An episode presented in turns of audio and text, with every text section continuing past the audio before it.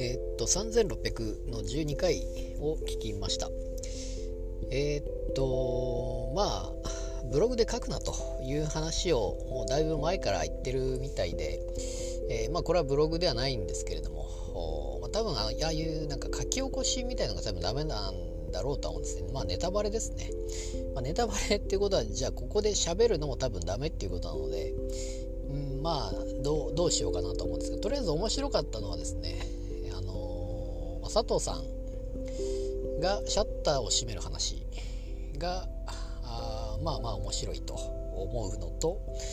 えー、やっぱり一番面白かったのはやっぱテニスの話ですかね。若林さんのテニスの話と。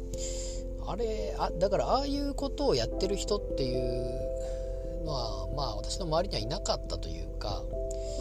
えー、まあ、明らかにおかしいというかあそして面白いと思ってやっていてそれを見ている周りもあの人面白いなと思っているわけなんですけどもあれはでも笑いますよね完全に。でまあ関西だと多分ああいう人っていっぱいいるんでしょうけれどもそういうのがまあ私の周りにもいなかったですしまあでもああいう何て言うんですかね、えー、まあ、仲間内で面白いことをやるっていう、まあ、前もあの何でしたっけ裸で、えー、テニスのとこに座ってるとかいう話もありましたけどもいろいろそういうことをか昔から考えてて、えー、それでいて、え、どこでしたっけファーストフードで、え、ずっと喋ってたと。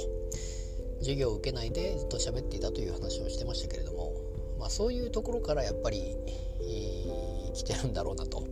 今の若林さんが作られているということなんだと思いますけども、えー、でまあネタバレしないようにということなのでとりあえず面白いのはとりあえずその2点かなと思いました。